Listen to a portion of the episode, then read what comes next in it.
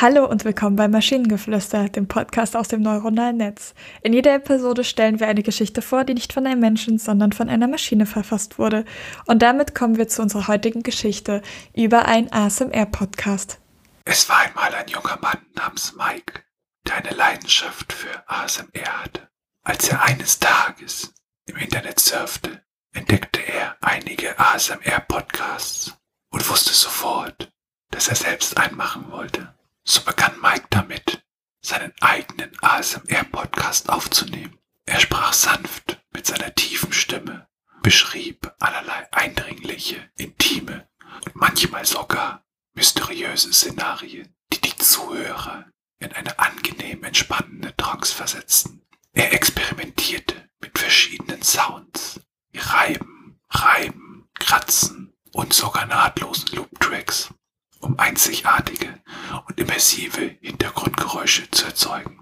Mit jeder Folge versuchte Mike, das Ergebnis für seine Zuhörer noch angenehmer und entspannender zu gestalten. Mike war begeistert von dem Feedback, das er von seinen Zuhörern erhielt, die seinen Podcast regelmäßig verfolgten. Sein Podcast wurde zu einem sensationslosen Erfolg und erhielt viele positive Kritiken von Fachleuten und Zuhörern auf der ganzen Welt. Mike war begeistert, dass er durch seinen Podcast in der Lage war, mehreren Menschen zu helfen, Stress abzubauen und eine höhere Stimmung zu erreichen. Er war auch stolz auf sich selbst, weil er etwas geschaffen hatte, das andere Menschen in schwierigen Zeiten kurzfristig erfreute. Er bekam sogar einige Einladungen, seinen Podcast in verschiedenen Shows zu repräsentieren und zu verehren.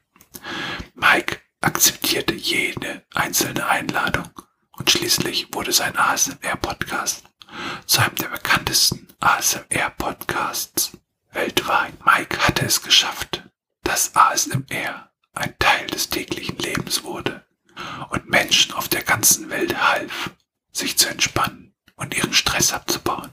Er war stolz darauf, dass er der Welt etwas so Wertvolles gab. Das war die wilde Geschichte des ASMR-Podcasts von Mike.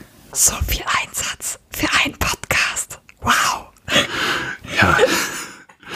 ähm, es ist, es ist, ich fand, äh, ich dachte, ja, das muss man mal so vorlesen. Und es waren auch ein paar schöne Sachen drin. Also ich fand den Satz, er experimentierte mit verschiedenen Sounds wie reiben, reiben, kratzen und dann ging es halt weiter, ne? aber dass da zweimal Reiben stand, das hat mich beim Lesen dermaßen aus dem Konzept gebracht. Also ich habe es dann zwar trotzdem vorgelesen bekommen, aber es war so, hä?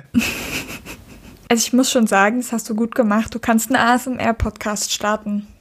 Ich weiß nicht, das ist irgendwie, man soll ja Sachen machen, die einem Spaß machen und ich fand's, wobei, so, so nach das letzte Drittel, da war ich dann voll drin und, und habe mich gefragt, ob ich überhaupt normal sprechen kann dann am Ende. ähm, ich hatte aber so ein paar Sachen gesehen, die waren so ein bisschen komisch. Ich gucke gerade, ob ich die noch finde. Sensationsloser Erfolg? Ja, genau, genau, solche Sachen. Der sensationslose Erfolg, wo ich auch dachte, was zur Hölle.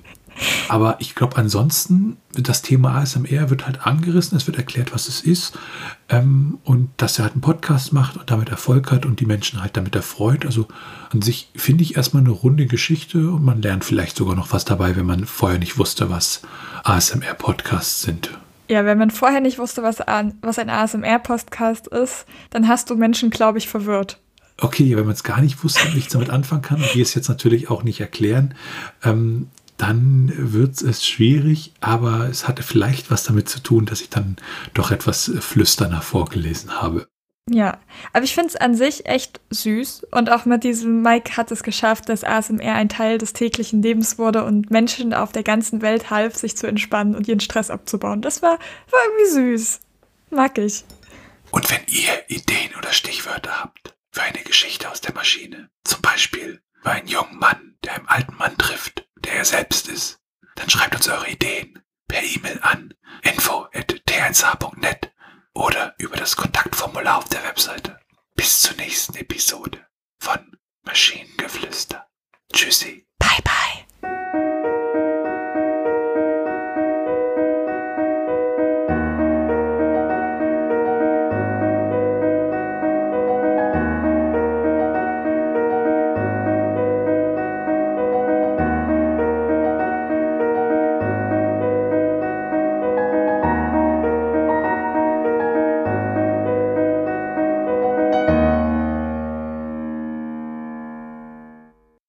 Eine Produktion von Tone Age.